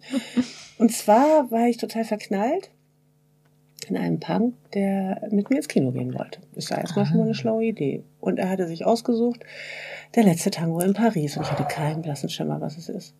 Ich bin einfach mitgegangen. Also manchmal bin ich schlecht vorbereitet. Ja. Es ist mal so. Auf jeden Fall kamen wir in diesen Film rein und ähm, und es passierte das, was, was ich, ich glaube, ich bin prüde. Also ich bin einfach da irgendwann aufgestanden und gedacht, so, nee, ich halte das hier jetzt nicht mehr aus. Das ist mir gerade alles zu viel. Ja. Und ähm, und ich glaube, wir sind ein bisschen spazieren gegangen. Aber der Film war mir echt unangenehm mit jemandem, mit dem du noch keinen Sex hattest. Und dann siehst du diesen Film und bist total verschossen, aber weißt noch gar nicht, wie reagiert der da jetzt ja, eigentlich. Ja. Und, ähm, und jetzt auch mit, wenn man jetzt die Geschichte des Films dann auch noch kennt, denkt man sich, oh Gott, ist mir das wirklich passiert? Also, ja. ja. Das war mir sehr peinlich. Ja, das glaube ich. Das, so wird es mir auch. Aber peinlich unter dem Motto, nichts muss einem letztendlich peinlich sein. Nee, eigentlich nicht, aber ich kann mir diese Szenerie so gut vorstellen. Aber kannst du dich noch erinnern, wie es ihm ging? Also habt ihr dann darüber oh, gesprochen cool. auf eurem... Oh, der war so cool. Okay. Oh, war er cool. Nee, ich glaube, ich kann nicht, also ich glaube nicht, dass er da irgendeine Schwäche gezeigt hat. Ah, okay. Ich hatte, ich hatte, ich hatte eine Schwäche für coole Typen, sehr lange. Hm. ja, ich hab die auch. ja, aber es ist eine Schwäche. ja, ja, ja, definitiv. Aber ich glaube, das darüber sprechen wir nochmal in einem anderen Setting. mhm. Bleiben wir aber bei den ähm, bei den sexy Kategorien und kommen zur Kategorie der Ulala. Mhm. Welche Filmszene oder welcher Film ist für dich denn am sexiesten, ohne dass es tatsächlich eine Sexszene ist? Also, da hatte ich als allererstes zwei Gedanken. Der erste war, ich bin prüde. Der zweite ist, ähm, äh, dass ich erst an diese Filme dachte aus den 50er Jahren, wo, wenn dann irgendwann die Kussszene kam und im Hintergrund ging ein Feuerwerk los. Und, und das war natürlich so eine Bildsprache, das hat auch ein Weilchen gedauert. Ich stand da sehr lange auf dem Schlauch, bis ich wusste, was gemeint war. Aber ähm, so, da muss ich als erstes dran denken. Und dann war ich aber schon eher bei den Filmen, wo es wirklich um Sex ging. Und mhm. äh, hatte eben jahrelang ich habe tatsächlich, nachdem ich das geschrieben habe, nochmal geguckt. Also ich teile diese Meinung offensichtlich mit sehr vielen Filmkennern. Ähm, war ähm, dieses, diese, wenn die Gondeln Trauer tragen, diese Szene mit Julie Christie und Donald Sutherland, ja. die fand ich großartig. Was aber auch total faszinierend ist, weil eigentlich würde man so einen Film oder diesen Film ja nicht in so eine Kategorie stecken, erstmal, finde ich. Nee, ich hatte auch Albträume von dem Film. Ja. Dieses kleine rote Männchen ist mir lange nicht aus dem Kopf gegangen. Aber ähm, nee, aber diese Liebesszene zwischen den beiden fand ich. Da war schon sehr viel Chemie da. Oh, da muss ich auch gleich weil Das ist eine meiner schönsten Arbeitserlebnisse. Was? Welches? Ähm, ein Telefonat mit Julie Christie, eigentlich ah. zwei. Und das, ähm, ja, und das war Zufall. Ich habe Jahre später, als ich eben Limelight gerade gegründet hatte, hatten wir einen Film, der heißt An ihrer Seite. Der taucht auch nochmal irgendwo mhm. auf, weil ich den wirklich toll finde und mochte. Ähm, da, von Sarah Polly, genau. Und ein, ein großes deutsches Nachrichtenmagazin wollte unbedingt ein Interview. Und von dem Management von Julie Christie kam immer wieder ein Nein. Und so an manchen Punkten habe ich so ein, so ein Hartnäckigkeitsgehen. Ich habe also immer mal wieder gefragt. Das ging, glaube ich, echt über drei Monate. Auf jeden Fall kam irgendwann, ähm, kam ich morgens ins Büro und fand eine E-Mail von einem ähm, Journalisten vom Guardian. Julie ist heute Nachmittag erreichbar unter dieser und jener Nummer. Ich habe meinen Augen nicht getraut. Und dachte, was? Was ist das denn hier jetzt? Ja. Und, oh, dann also aber angerufen, hat eine ganz zauberhafte Frau an der, an der Strippe gehabt, wie zu erwarten war. Und ähm, die mit mir darüber sprach, dass sie das dann machen würde. Und ähm, aber die Journalistin müsste dann doch zu ihr kommen und sie wohnt in einem Cottage außerhalb von London und hat mir den Weg ganz genau beschrieben und ich soll am nächsten Tag um dieselbe Zeit anrufen, ob das alles klappt. Wahnsinn. Und ja, das war so ein Telefonat, also das war abends und, und also spät nachmittags, ich war alleine im Büro. Vielmehr, nee, es war eine Kollegin da, die irgendwie mit mithören konnte konnte und irgendwie dachte, oh Gott, du warst gerade echt aufgeregt und ich so, ja, ich war echt aufgeregt. Also das ist, ähm, das ist hat man nicht alle Tage und und am nächsten Tag in dem Gespräch da passierte dann irgendwie äh, so etwas, was ich da also ich bereue selten Sachen, aber dann kam irgendwann auch die Frage, you seem to be nice, are you coming too? Und ich habe Nein gesagt, weil ich hatte in der Woche ganz viele Termine und also habe überhaupt nicht drüber nachgedacht. Und ja. das kam echt viel später. Also ich dachte, du bist so ein Honk. Oh. Also, äh, ja. Mhm. Ja, das fand ich toll. Also, da war ich wirklich nervös. Ja, das glaube ich. Man hat dann doch immer noch mal so Momente, ne? Mhm. Mir ging es einmal mit Colin Firth so auf dem Teppich. Und es kam so aus dem Nichts. Weil, also ich finde, ne, also ich glaube, dir geht's, geht's ja ähnlich, wenn wir in dieser Branche sind. Du hast halt so diese professionelle Rüstung an, finde ich, dass man eigentlich nicht so diese Fangirl-Momente hat oder dass man eigentlich mhm. nervös wird. Und dann manchmal gibt es so kurze Momente, wo das dann doch so durchkommt. Und dann stand ich auf dem Teppich und wollte Colin Firth ähm, interviewen und René Selweger war auch da und ganz irgendwie verschiedenste. Und auf einmal war die englische Sprache weg. Und ich stand wirklich nur so da und meinte so, German, English, Language, das waren die drei Worte, die rausgekommen sind. Und der guckte nur so und guckte und guckte. Und mir in, also mir selber kam es vor, wie, keine Ahnung, wie zehn Minuten oder so, was natürlich nicht so war. Und dann äh, habe ich mich immer wieder gefangen. Aber ja, aber ich glaube, da habe ich tatsächlich oh. Glück gehabt, dass ich in, vom Dorf komme.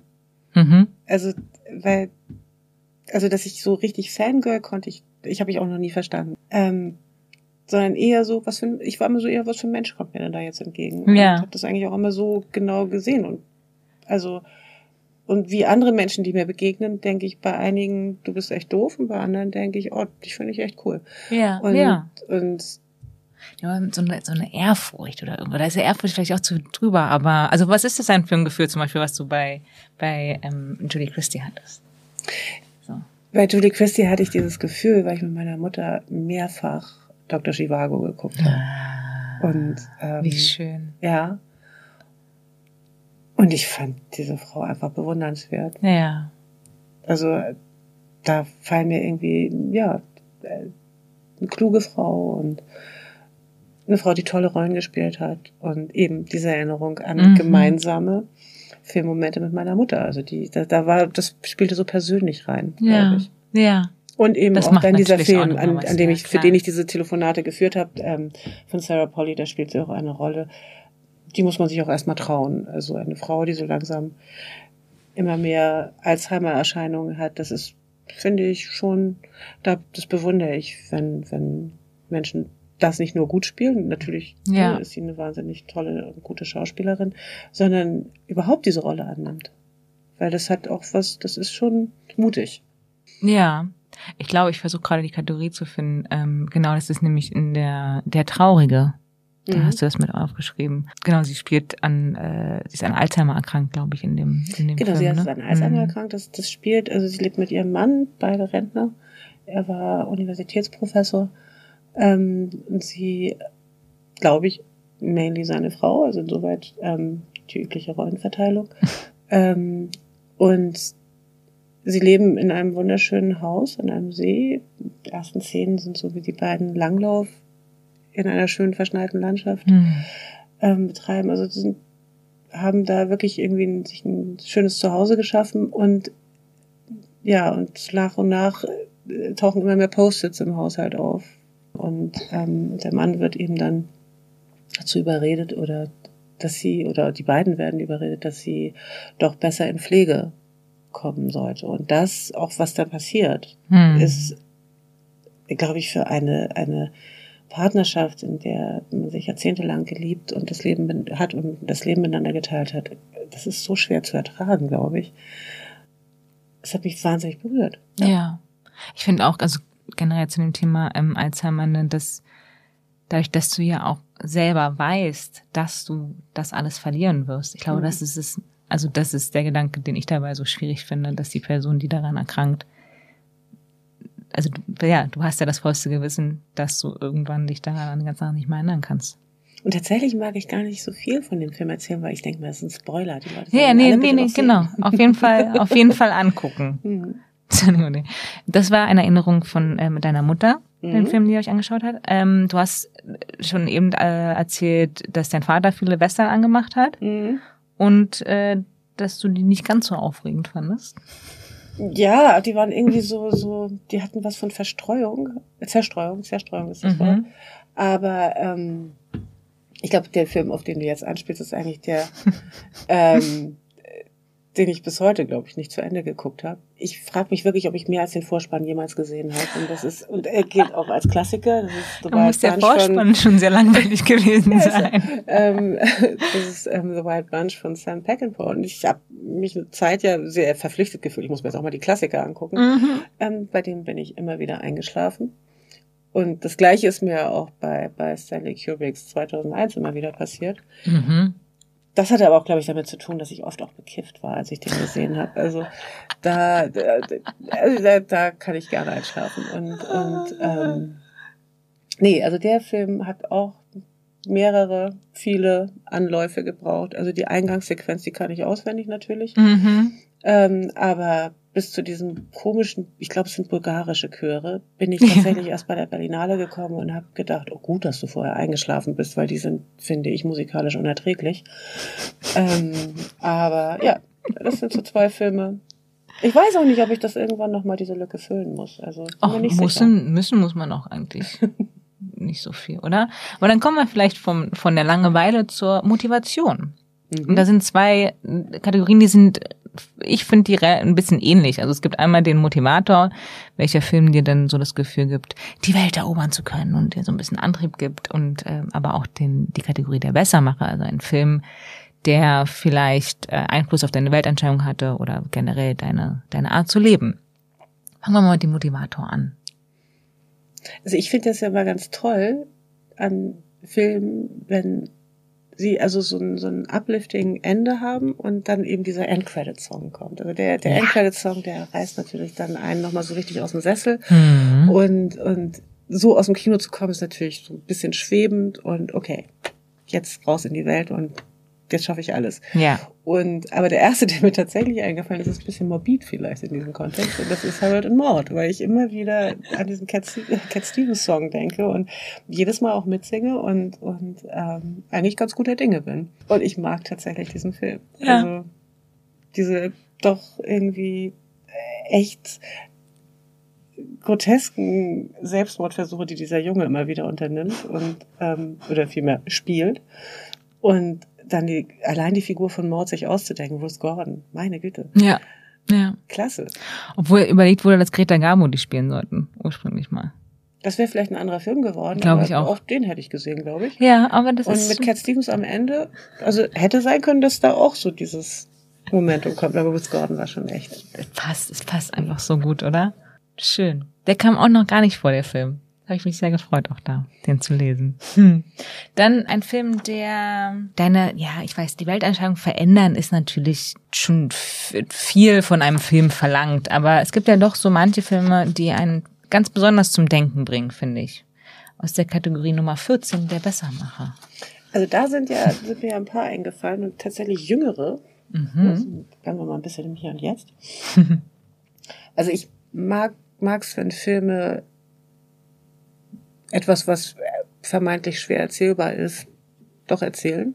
Und vor allen Dingen, wenn es ähm, einem etwas nicht unbedingt erklärt, also ich will jetzt hier kein Schulfernsehen oder so, aber ähm, wenn man einen Zusammenhang, der die Welt beschäftigt hat, dann nochmal anders begreift. Und das sind zwei Filme, die mir da eingefallen sind, die mit der mit der ähm, Bankenkrise von 2008 zu tun haben. Nämlich einmal Margin Call, der erstaunlich schnell fertig war, mhm. und ähm, und der einen einmal ganz kurz in diesen Wahnsinn reingezogen hat, den die Banker da fabriziert haben. Und, ähm, und der andere ist eben The Big Short, den ich, den habe ich auch schon ein paar Mal gesehen. Ja. Den gucke ich auch immer wieder gerne, weil ich finde, also, ähm, ja, das ist einfach. Wie heißt der Regisseur nochmal? Da, da habe ich jetzt gerade einen Blank. Adam McKay. Adam McKay, genau. Adam McKay hat das wirklich, hat da diesen ganzen Stoff, finde ich, gut zusammengehalten. Mhm. Und das hätten, glaube ich, wenige geschafft. Also ich glaube, dass Finanzthemen echt schwierig sind und ganz oft nur ja. an der Oberfläche bleiben und dann doch eben einen, einen normalen Handlungsbogen spannen, ohne zu tief in die Materie einzudringen. Dringen. Und das hat er halt mal doch gemacht und so, dass man tatsächlich ein Verständnis bekommt von dem, was da passiert ist und und und das eben auch noch mit Starbesetzung und ja. offensichtlich ähm, auch Spaß beim, bei der Arbeit. Also das glaube ich auch. Das sah so aus. Äh, mhm. Und mir ging es auch genauso. Ich weiß noch, als ich damals gesehen habe, ich fand das unfassbar kompliziert, was da hm, quasi mhm. äh, gezeigt wird. Einfach von meinem logischen Verständnis, aber es war unterhaltsam und man ist rausgekommen und hat sich unterhalten gefühlt. Also mir ging es zumindest so, ich habe mehr verstanden. Mhm. Und ja, und man hat halt diese skurrilen Figuren da irgendwie auch noch mitgenommen. Das ist so, das sind so die drei Punkte, die mir zu Big Short immer in, in Erinnerung bleiben. Ja, und dann hatte ich ja noch, noch Spotlight natürlich. Ja, Spotlight fand ich grandios. Und Spotlight, ja. da habe ich letztens mal drüber nachgedacht. Da, ich habe letztens erst mit jemandem über diesen Film geredet und der sagte so, naja, der Film hat ja ausgelöst, was auch irgendwie hier in Deutschland bei der katholischen Kirche abläuft. Und ich dachte mir, nee, nee, nee, nee.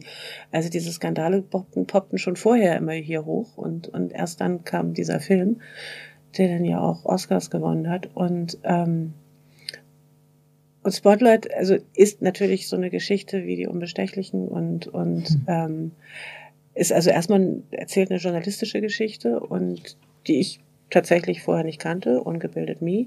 Aber ähm, ich erinnere, dass ich am Ende dann im Abspann diese Tafel, Das wollte ich gerade sagen. mit diesen ganzen Ländern, So, wo durch ja. diese Washington Post Veröffentlichung auf einmal dann Nachforschungen angestellt Ja. sind und Skandale hochgepoppt sind in der katholischen Kirche. Und da habe ich nur noch geweint. Genau so Weil es, weil es basically die ganze Welt war. Und da Ja. habe ich dann gedacht, so wow.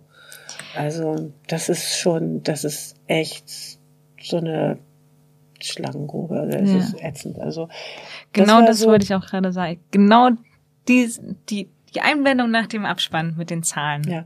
Ich bin vom Glauben abgefallen. Ha. Ja, ich habe ich hab einfach noch geweint. Also Das, Ja. das mochte ich mir nicht ausmalen. Und, Ja. und ein anderer Film, der finde ich auch, der eben auch sehr jung noch ist, der, der ein eben so ein, so ein Perspektivwechsel. Ich, es geht ja ganz oft um Perspektivwechsel Mhm. aus deinem an, eigenen Leben raus und mal eine andere, einen anderen Blick auf die Welt finden. Und das hat Nomadland für mich auch geschafft. Also Mhm. da, da bin ich auch sehr tief eingetaucht. Den habe ich tatsächlich erst auf dem Monitor gesehen und dann im Kino. Aber es Mhm. musste auch echt sein, den nochmal im Kino zu sehen. Also den, das, das wäre, hätte ich als schändlich empfunden, den so stehen zu lassen. Ja. Und ähm, der brauchte wirklich eine große Leinwand und, und auch die Wirkung des, des dunklen Raums, ne, die, der so ein Thema eigentlich auch erst bei einem ankommen lässt. Ja. Ja, auf jeden Fall. Francis McDormand. Ja. Auch die. Braucht man, äh, gar ja, kann man, braucht man, glaube ich, gar nicht so viel noch mehr zu sagen. Zu. Oder anders, man kann, man könnte so viel, glaube ich, über sie sagen, aber dann, Und die nächste im Bunde ist ja Tilda Swinton. mhm. Das wollte ich vorhin noch erzählen, überhaupt zu den Freundeskreisen, die man sollte. Ich habe einmal nämlich einen Brückenschlag geschafft. Also die, die Schauspieler, die bei mir sind, kennen alle diese Geschichte, weil ich sie immer auch so, ich mache immer so, so ein kleines Coaching, bevor ich mit Schauspielern anfange zu arbeiten. Und da erzähle ich eben auch so ein bisschen, was man so in der Pressearbeit und vor allen Dingen bei Interviews erreichen kann. Ja. Und also ich gucke ja ganz gerne auch mal Marvel-Filme. Mhm. Aber das war so eine Phase, wo ich dachte, ah, jetzt mache ich mal kurz eine Pause, weil ich glaube, da waren irgendwie in zwei Jahren drei, vier Marvel-Filme rausgekommen. Ich meine, das ist ja fast meistens so, so viele wie da mittlerweile raus sind. Aber auf jeden Fall wollte ich eine Pause machen, und zwar bei Doctor Strange. Hatte ich fest beschlossen. Da warte ich ab, bis der auf DVD raus ist und gucke ihn mir dann an. Und las dann in der Süddeutschen ein Interview mit Benedict Cumberbatch. Die Seite überliest man nicht. Natürlich lese ich dieses Interview. Und ich glaube, es war die zweite Frage, wo er irgendwie über seine Rolle reden sollte und dann eben sein Dr. Strange mit Hamlet, den er gerade in London auf der Bühne spielt, ähm, verglich. Und ich die zweite Antwort zu Ende gelesen habe und ich glaube, ich habe es sogar laut gesagt. So, ich habe es, glaube glaub ich, sogar wirklich, ich bin ins Selbstgespräch verfallen und habe gesagt, so, okay, okay, okay, ich gucke ihn mir im Kino an, ist ja schon gut. So, und, ähm, und das hat aber wirklich ein Interview geschafft. Und deswegen erzähle ich das auch immer den Schauspielern, mit denen ich eben so mich auf die Arbeit vorbereite. So, das müsst ihr erreichen. Ihr Mhm. müsst erreichen, dass Leute Bock haben, den Film zu sehen, den Ja. ihr da gerade gemacht habt.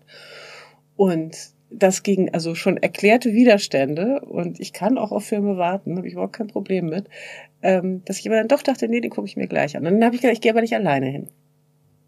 Und hatte, habe eine Freundin mitgenommen, die, glaube ich, ausschließlich Arthouse-Filme guckt Mhm. und die mich auch ein bisschen verdutzt so, wieso willst du mit mir in diesem Film? Und ich so, ja, komm, lassen wir machen. Ich glaube, das ist cool. Also, das musst du, du musst da einfach mal reingucken. Ja.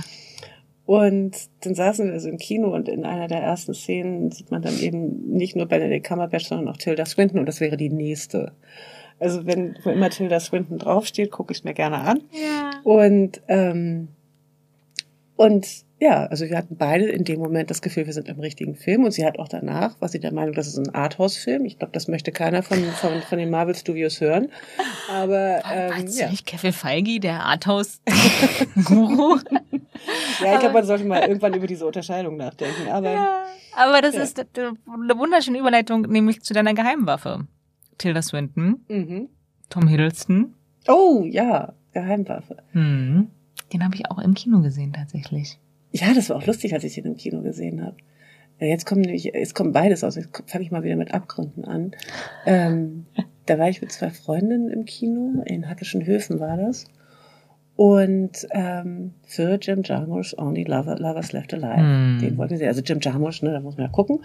So, so mit der Attitude sind wir da reingegangen und, ähm, und dann tauchte irgendwie Tom Hiddleston das erste Mal auf der Leinwand auf. Und ich sagte nur leise, oh, Loki. und meine beiden Freunde dachten, wer ist Loki? Und ich so, ja, ihr habt die Torfilme nicht gesehen. Und äh, natürlich haben sie die nicht gesehen. Mhm. Ich würde in diese Filme niemals reingehen. Und es ist also, ich würde jetzt auch nicht behaupten, dass das die besten Marvel-Filme sind, aber Loki ist cool. Mhm. Und, und ähm, deswegen habe ich mich da sehr gefreut. Und nee, und ich, Only Lovers Left Alive ist ein Film, der, der hat so wahnsinnig viele Erzählebenen. Und ja. also allein dieser Satz irgendwie, wenn dieses Paar, also Tilda Swinton, ihren, ihren Mann gespielt von Tom Hiddleston, fragt, die sind ja schon seit ein paar hundert Jahren irgendwie verheiratet und haben so nicht immer so den ganz aktuellen Bezug zu dem, was die Menschen da gerade so treiben. Sie sind Vampire. Ähm, und sie ihn dann fragt, mal, ähm, sind sie eigentlich noch beim Öl oder sind sie schon beim Wasser? Und du denkst so, oh fuck, wenn die, worüber führen Menschen gerade Kriege? Und ja, ähm, ja und das, also, äh, da wird eine ganze Menge erzählt. Und auch allein, dass Vampire viel mehr auf ähm, ihre Umwelt achten und dass das Blut, das sie da eben bekommen, auch jetzt nicht von allem möglichen, von schlechter Ernährung und allem möglichen Mist verseucht ist. Ja. Also das sind eigentlich so, ja, das ist schon ganz interessant, finde ich. Also. Auf jeden Fall. Ja. Hm. Und was ich da auch so mochte an dem Film ist, dass es, ähm, der ist so ein Einzelstück im Sinne von, es gibt ja so Filme, da gehst du ins Kino, die laufen an und denkst dir, okay, ja, das ist endlich mal wieder was Neues. Also mhm. zum Beispiel ging es bei dem Her so, äh, mit Joaquin Phoenix, mhm. als ich mhm. da im Kino saß, dachte ich mir, ja, cool, endlich mal was Originelles, was äh, ist keine Fortsetzung, kein Prequel, kein Sequel, kein irgendwas, sondern wirklich wieder irgendwas ja, ein Einzelstück, was Eigenständiges so. Ja, aber das und ist da so, davon so, gibt's einige. Ja, aber davon gibt's einige. Aber ja, aber, aber äh, genau. So. Also ich glaube, als, als normaler Kinogänger muss man suchen. Also ich glaube, jeder, der sich täglich mit Filmen beschäftigt, kennt diese Filme natürlich und und ähm, kennt auch die Kinos. Die ja, ja, ja, das stimmt. Aber du weißt natürlich auch gleichzeitig auch, wie viele von den anderen es halt gibt, ne? Diese Flut von, wie gesagt, ja, klar, also Sachen, die du schon gesehen hast. Ja, aber ich finde es total spannend, weil zum Beispiel, glaube ich, also weil die, die größte Konkurrenz ist natürlich alles, was im Fernsehen, Streaming und Ähnlichem passiert. Ja. Und, und das ist ja irre auch, was für eine Qualität da eben um die Ecke kommt. Das definitiv, ja. Und trotzdem habe ich irgendwie nicht das Gefühl, dass, also Kino seinen Reiz verliert. Weil, und, und ich, also da mache ich mir erstaunlich wenig Sorgen, weil ich glaube, dieses, dieses Momentum in diesem großen Saal zu sitzen vor einer Leinwand, und da kann auch jedes Home Entertainment Equipment nicht mithalten, finde ich, weil es ist dann immer noch zu Hause mit deiner Blase, aber tatsächlich ähm, rauszugehen und ein, ein kulturelles Erlebnis zu haben, zusammen mit wildfremden Menschen, finde ich toll. Ja, ich auch. Und, ähm, und ja, das, ich mag diesen, dieses sich diese, diese fast sich insgeheim verschwört fühlen, wenn man aus so einem Kino rauskommt und, und weiß, alle mochten den Film gerade. Also diese, diese Verschwörung, die da irgendwie unter den Zuschauern stattfindet, unabgesprochen, finde ich toll, finde ich, finde ich ganz toll. Also, ja. Auf jeden Fall. Ja, ich glaube, das ist auch das, warum es Theater auch immer noch gibt, ne? Sehr genau. das Gleiche. Ähm, welcher Film, und die Fragestellung ist jetzt ein bisschen banal, gerade wenn man weiß, wie gut du dich mit Filmen auskennst, aber welcher Film hat dich denn beim Anschauen nachhaltig beeindruckt, die Kategorie der Innovative? Und das kann die Technik gewesen sein, das Storytelling, die Darstellung, irgendwas, auch da wieder, was man vielleicht so noch nicht so oft gesehen hatte. Nee, das, äh, das ist, das fand ich, das war eine echt leichte Frage, weil als ich Matrix das erste Mal gesehen habe, habe ich angefangen mit der Leinwand zu reden. Also das hat mich so beeindruckt, was da passierte. Und es war ein Riesenkino und eine tolle Leinwand und eine tolle Projektion und super Akustik. Und also ich saß auch noch am richtigen Ort und, und dachte, ich guck mich richtig. Also fand ich, und auch den, also mit meinem Bruder habe ich den auch schon ganz oft geguckt. Wie schön. Immer wieder. Aber diese Momente sind doch so, sind so toll, oder? Ich denke, wenn man irgendwann auf sein Leben zurückschaut, so diese, diese so Kinomomente und so andere kleine besondere Ja, also Momente. überhaupt Gemeinschaftsmomente. Also das würde ich gar nicht nur so auf Kino beschränken. Das geht mir mit Konzerten ähnlich, das geht mir mit Theater selten, aber manchmal, ich glaube, ich bin nicht so, also Theater hat es, glaube ich, bei mir am schwersten, auch wenn ich tatsächlich regelmäßig ins Theater gehe, aber da habe ich eher so, dass ich dann eher so laut also viel nachdenken muss danach, aber mhm. nicht so, dass ich da irgendwie emotional so einsteige. Ich glaube, Theater will das auch gar nicht, dass man so emotional einsteigt und sich so fallen lässt, was eben Musik und, und Kino auf jeden Fall will. Und, mhm. und ähm, aber da, da gibt es so viele Momente, wo man denkt, so, oh wow, war das toll. Und Matrix beim ersten Mal. Ja, schön. Du hast die Musik auch gerade schon angesprochen. Mhm. Welcher Film hat denn für dich den, äh, den besten Soundtrack? Oder wo du weißt, okay, da sind definitiv immer Ohrwürmer dabei? Naja, also ich habe da einige. Auch in meiner Playlist taucht sehr viel auf, was ich aus Filmen habe. Das ist irgendwie, das ist nämlich echt nicht leicht und ich finde auch Musik total wichtig. Ja. Ich dachte mir am Anfang schon, glaube bei den ersten drei Antworten von allen drei Kategorien war schon immer Musik involviert. Ja. Doch, ich finde, also, äh, ich glaube, Film ohne Musik kann ich nicht denken.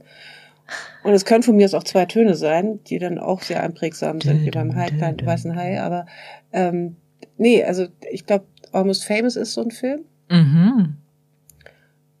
den ich auch immer wieder gucken kann. Mhm. Und weil der aber auch Musikgeschichte erzählt.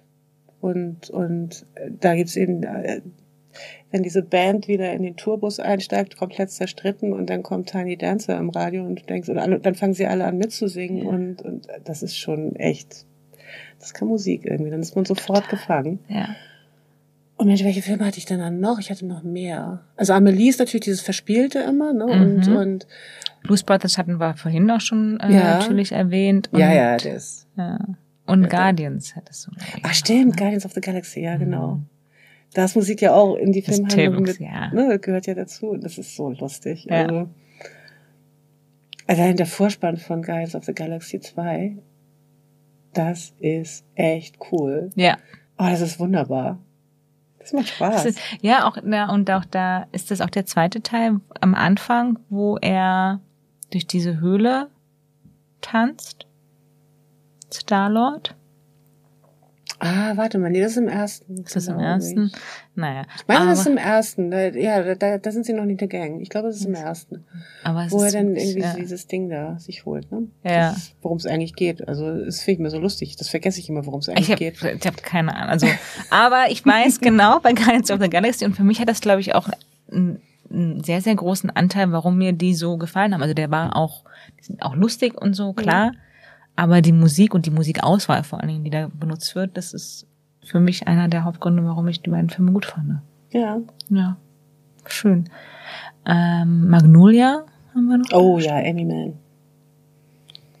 Das ist schon, äh, also ich meine, da ist der Soundtrack ja wirklich auf den Film geschrieben und, ja. und ganz große Klasse. Also.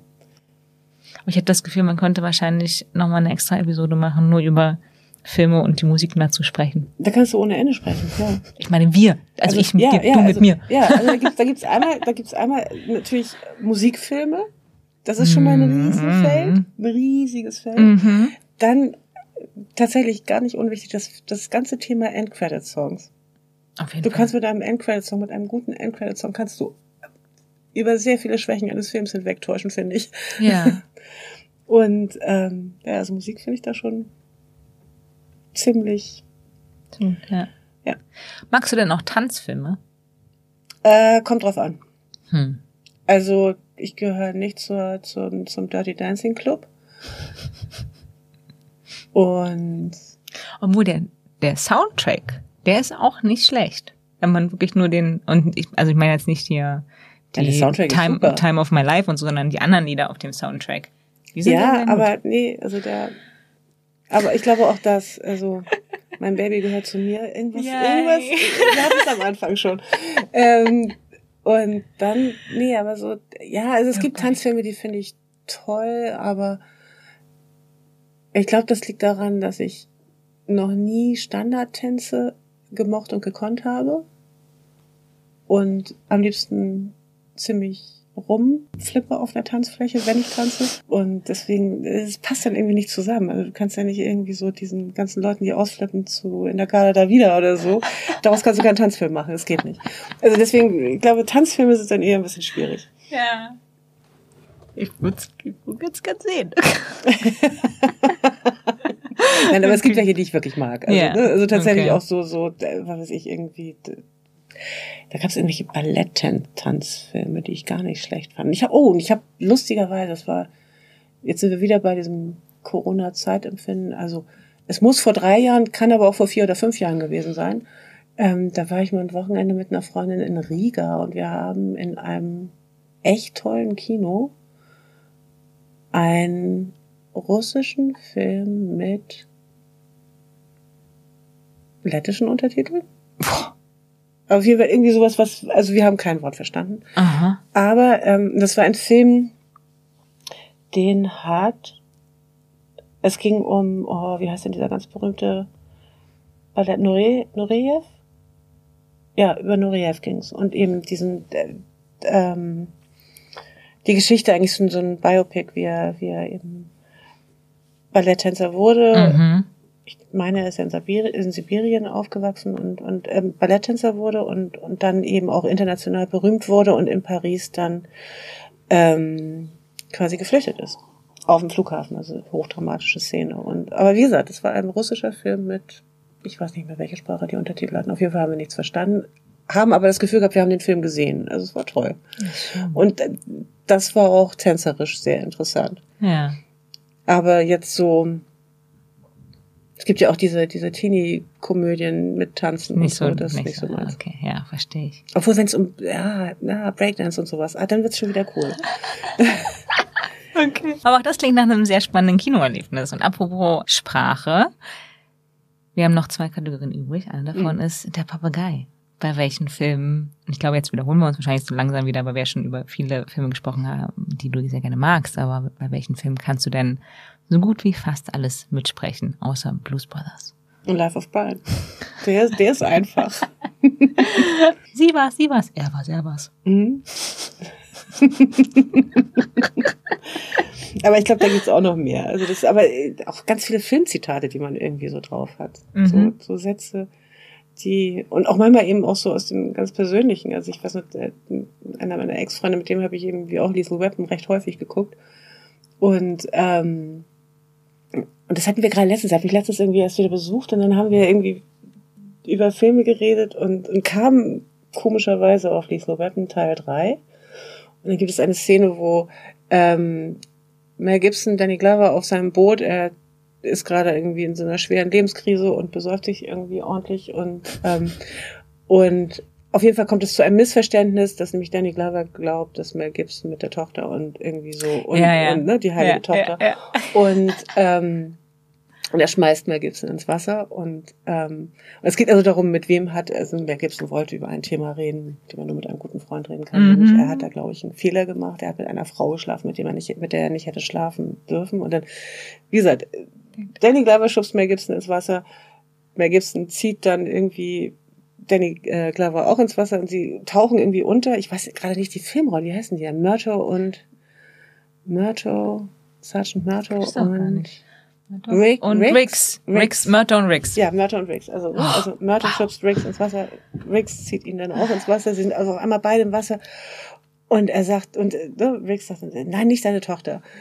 Ja, aber wer dann? Und dann, und dann hast du, kommt so ein, so ein ganz lustiger Bruch. Auf einmal hat man zwei echte Klatschweiber vor sich, die Gossip austauschen. Ne? Irgendwie ist es Sergeant Cole von der Verkehrspolizei oder auch nicht. Und, Ja, das ist, und mein Ex-Freund, ich kann das, wie man merkt, nicht, aber mein Ex-Freund kann diesen Dialog nachsprechen. Das hat er sehr oft getan. Und immer wenn ich jetzt irgendwie an diese Szene denke, denke ich auch dann daran, wie ne, er das nachgesprochen hat. Ja. Und ähm, ja, das hat er letzte Woche auch gerade wieder gemacht. Okay. Wie schön. Ich hatte sehr viel Spaß. Aber liebe Petra, Mhm. wir haben uns jetzt hier durch 20 Kategorien gehangelt und sind jetzt bei der allerletzten angekommen. Was ist denn dein ultimativer, unersetzbarer, der eine, der einzige Last Film Standing? Ja, aber ich meine, das ist doch jetzt schon klar, worauf es die ganze Zeit hinausläuft. Den kann es bei mir gar nicht geben. Ich könnte mich absolut nicht entscheiden. Keine Chance. Wirklich keine Chance. Ich weiß nicht, ich glaube, unter 50 mache ich es nicht. Also irgendwie, das, das, das geht nicht. Es geht einfach nicht. Das ist doch auch schön. Auch diese Antwort ist akzeptiert. Das erleichtert, das erleichtert mich jetzt wirklich. Nein, nein, du musst jetzt ein. Nein, auf keinen Fall. Darum mhm. geht's doch. Wir, wir lieben Kino, du liebst Kino, du liebst Filme. Und diese ganzen kleinen Geschichten, Anekdoten, die erzählt hast, deswegen, da, darum sind wir ja hier und darum geht's ja. Und das, ja, also natürlich heißt der, heißt der Podcast Last Film Standing, aber ist doch schön, wenn man auch ganz viele Last Films Standing hat. Hast du eigentlich überhaupt nicht? Wir haben noch gar nicht erzählt, wie es zu diesem Podcast mit mir gekommen ist, ne? Mm. Das müssen wir eigentlich nochmal festhalten, Können weil das ist ja sehr ungewöhnlich, dass eine PR-Frau sowas macht. Und ich habe auch wirklich das Gefühl, so, ja, mal sehen, wer das wohl so hört. Wie oft ich darauf noch so angesprochen werde. Na, ich, ich hoffe, jetzt im Kopf und ich hoffe? Nein. Nee, aber das Ding war, weil also Jutta hat sich ja auch sehr schlapp gelacht, darüber, dass ich ja gesagt habe. Liebe Grüße an Jutta. Bestelle ich gerne. Und ähm, ich war sehr besoffen. ja, so versuche ich alle meine Gäste zu bekommen. Nein, das stimmt gar nicht. Nein. Wir kennen uns ja jetzt auch schon ein paar Jahre. Ja, nein, die Idee zu diesem Podcast finde ich ja, das habe ich ja gleich sofort, als du mir das, erste Mal was da zur Info geschickt ja, hast, gesagt, da ich, ich mich auch sehr gefreut. Ich finde den Titel ja. grandios Schön. und ich finde irgendwie das Konzept und, super. Ja. Und ich habe ja nur eine, also ich habe natürlich ein paar Auswahlkriterien für meine Gästin, aber die, die, die das Hauptkriterium ist, dass es Leute sein sollen müssen, die ich mag und die ich interessant finde und nett. Und auch da, für manche hört sich das vielleicht total doof an, aber das sind meine drei Hauptpunkte. Und das trifft alles auf dich zu. So. Das kann ich nur zurückgeben, das finde ich schön. Aber ja, wir waren vielleicht ein bisschen angedüdelt nach einer Premiere und haben darüber uns also unterhalten. Also ich nicht ein bisschen und Aber, Aber jetzt war, schön. Oder? Jetzt waren wir sehr nüchtern mhm. und ich hoffe, du hattest äh, Spaß. sehr, sehr viel Spaß. Sehr schön. Und ich glaube, wir haben auch, wir hätten könnten trotzdem noch viel länger darüber sprechen. Ja, ich ne? habe auch gerade gedacht, habe ich jetzt wirklich alle Filme, das kann wir nicht mussten sein. Ein bisschen, nee, wir mussten ein bisschen reduzieren. Mhm. Ähm, aber das gibt uns ja einfach nur die Gelegenheit, uns dann nochmal zu treffen. In mhm. Staffel 2 vielleicht. Ja, das machen wir. Oder? Musikfilme. Ja, ganz oh, wow. genau. So machen wir das. Ich glaube, da werde ich echt noch ein paar Tanzfilme ausgraben. Ich habe das dumpfe Verdacht, da sind schon welche. Hm, ja. Aber da kommen wir noch mal hin. Ich habe auch überlegt, vielleicht mache ich so einen Ableger, dass so, so pro Gast eine neue, also nur eine Kategorie quasi, also wie zum Beispiel jetzt Tanzfilme mhm. oder Musikfilme oder weiß ich nicht, Sci-Fi oder Romantic Comedies oder irgendwie sowas und dann mit den Liebhabern, LiebhaberInnen von diesen, von diesen Sorten von Filmen nochmal extra Ausgaben machen. Schauen wir mal, wo es hingeht. Aber jetzt bin ich erstmal sehr glücklich, dass du heute da warst. Vielen Dank. Sehr, sehr, sehr gerne. wir sind genau anderthalb Stunden, siehst du? Geil. Oder? Das hat echt Spaß gemacht. Das hat wirklich, wirklich Spaß gemacht. Das ist total cool. Ja, wie schön. Das freut mich. Das war die letzte Folge von The Last Film Standing in diesem Jahr. Vielen Dank an alle, die reingehört haben und die ersten zehn Folgen dieses Podcasts gestreamt haben. Es war mir eine sehr, sehr große Freude, meine Gästinnen begrüßen zu dürfen und diese Gespräche mit euch zu teilen. Im Januar geht es dann weiter mit spannenden neuen Gesprächspartnerinnen und ich würde mich sehr freuen, wenn ihr dann wieder einschaltet. Vielen Dank fürs Zuhören, eure Unterstützung und Geduld während dieser ersten Staffel von The Last Film Standing. Ich hoffe, ihr habt euch unterhalten gefühlt und wünsche euch eine schöne Winterzeit. Bis dahin, alles Gute und nicht vergessen in den Worten von Eric Idle, Always look on the bright side of life.